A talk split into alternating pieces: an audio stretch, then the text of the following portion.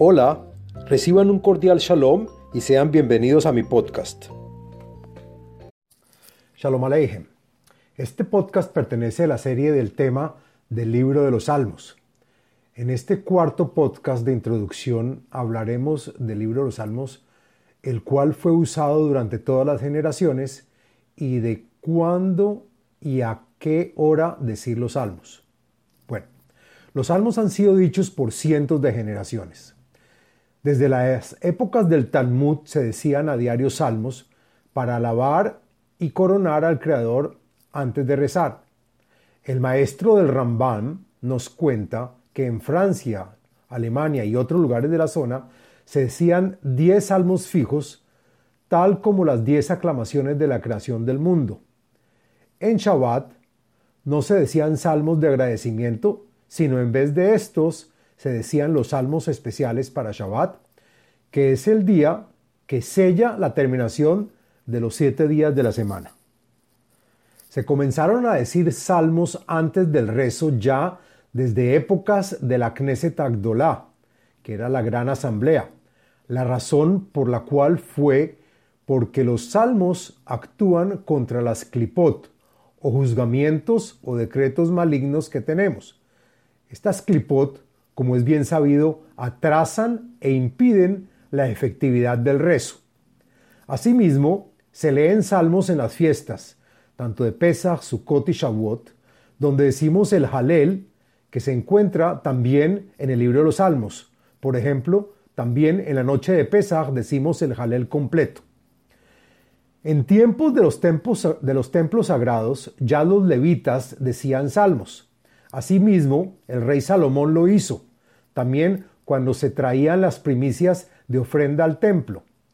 Se recitaron salmos también cuando se construyó la muralla de Jerusalén, por Nehemia en épocas del segundo templo y también cuando se hacían los sacrificios en Pesach. Vale adicionar que en la misma época sí se permitió decir los salmos de memoria, es decir, sin necesidad de leerlos. Entonces vemos que desde estas épocas la lectura de los salmos unió al pueblo de Israel. En las épocas de los sabios y de los rishonim, es decir, los primeros, ya se acostumbraba a reunirse y decir salmos en las sinagogas, bien sea como parte de la plegaria matutina para comenzar el día antes del rezo y antes, de la lectura de la Torá. Asimismo, en la noche del Shabbat, en Yom Tov, que es fiesta, y en la noche de Yom Kippur. Valga adicionar que desde esa época ya hubo personas que entendieron que al estar enfermos lo único que los mejoraban era decir los salmos y por lo tanto lo hacían a diario. De la misma forma, cuando el individuo se enfrentaba a persecuciones, enemigos y toda clase de demonios y terrores, los salmos eran la única fuente de salvación.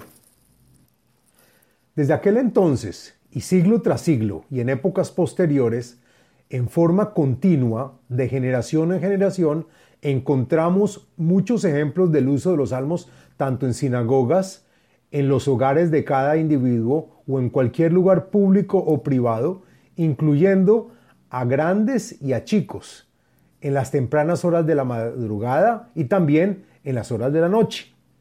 Hay sabios que dicen cuando la persona no vive en Israel es preferible leer los salmos en la sinagoga, pues en ellas no hay clipot o los persecutores espirituales que pueden haber fuera de ellas.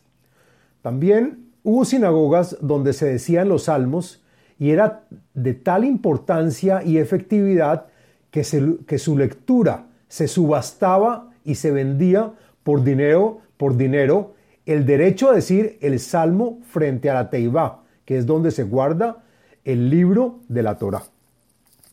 Hoy en la actualidad, todos los días decimos los psukei de Zimbra, que son los primeros textos matutinos que se rezan y que son todos salmos o parte de ellos. Por ejemplo, y doy varios, el Salmo 72, el 99, el 94, el 28, el 85, el 30, el 106, 67, el 100, el 104, el 103, el 84, el 115, 146, 147, 149, 150 y otros más. Valga decir que el mismo rey David pidió que se leyeran los salmos en las sinagogas. Entonces, ¿cómo se hace cuando estamos en grupo y con un cantor como líder? Como le mencioné brevemente en el pasado podcast, cuando se hace la lectura de los salmos en grupo, a veces se acostumbra, inclusive hoy en día, leer verso a verso primero el cantor y después inmediatamente el público repite lo dicho por el cantor. Asimismo, y como lo mencioné también en el pasado podcast, se recomienda decir a diario los salmos que corresponden al día y fecha. Para aquellos que no tengan el tiempo de hacerlo a diario, recomendaría que por lo menos una vez a la semana hacer algunos salmos y si es posible, por lo menos una vez al mes hacer todo el libro de los salmos. Personalmente, así lo hago yo, una vez al mes, en la madrugada del sábado, en el que se bendice el próximo mes, que llamamos Shabbat Mevorhim. En adición, recomiendo especialmente leer los salmos el día de Yom Kippur, pues nos ayudará a pedir misericordia en ese día del perdón tan especial e importante del año. También como lo mencioné antes, el libro de los Salmos se subdivide en los siete días de la semana, es decir, se pueden leer cada día salmos correspondientes al día y así terminar todo el libro de los salmos en una semana. Quiero decir algo importante.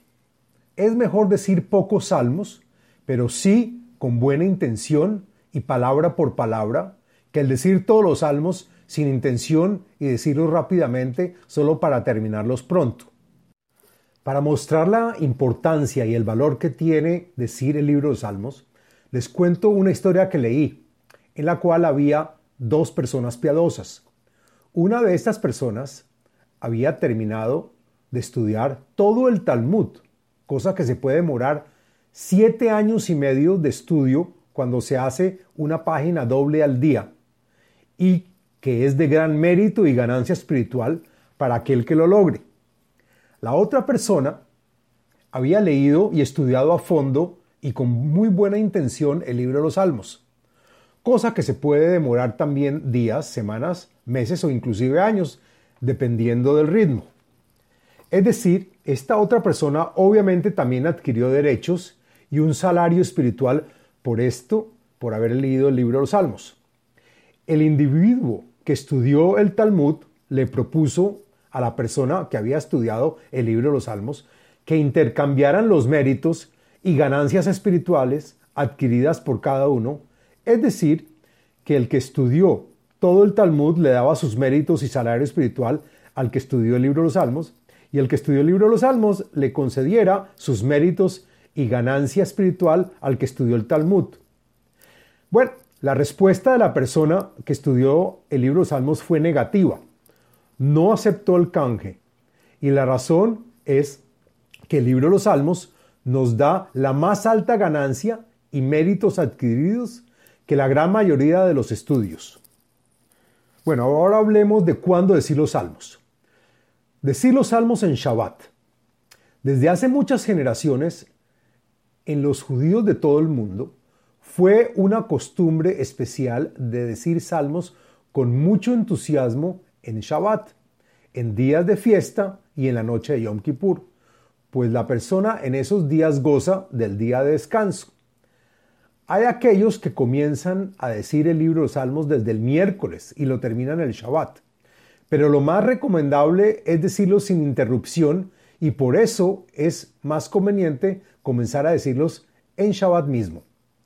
En épocas antiguas, donde no había luz eléctrica, se recomendaba no leer los salmos a la luz de la vela, sino esperar hasta las horas que hubiese luz. Pero en nuestro tiempo, en el cual se dejan encendidas las luces durante todo el Shabbat, no hay problema de leerlos a cualquier hora. Esto aplica a cualquier tipo de estudio sagrado.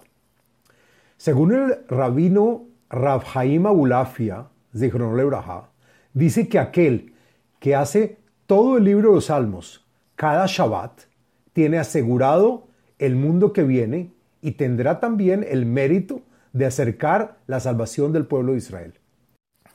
Se cuenta que hubo épocas que fuera de leer todo el libro de los Salmos, palabra por palabra, después se leía también el Cantar de los Cantares.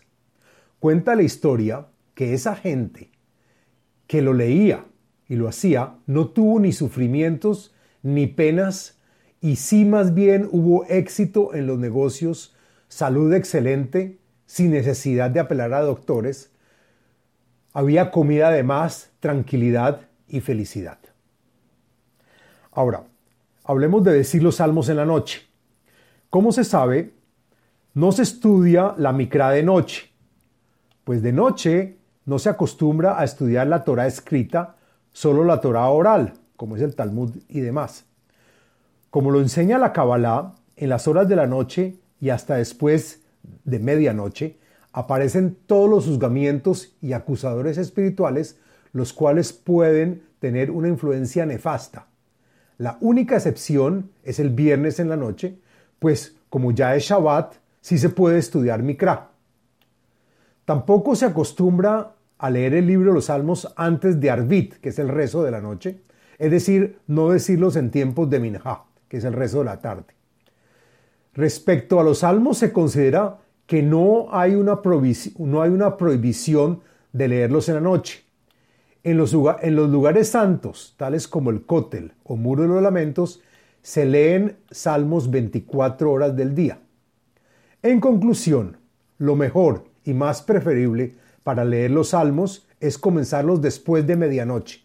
Para terminar, quiero adicionar que cuando hay emergencia en el cual hay un enfermo grave, sí se acostumbra a decir los salmos sin importar la hora. Muchas gracias. Les habló Abraham Eisenman, autor del libro El ADN espiritual, método de iluminación espiritual. Sitio web abrahameisenman.com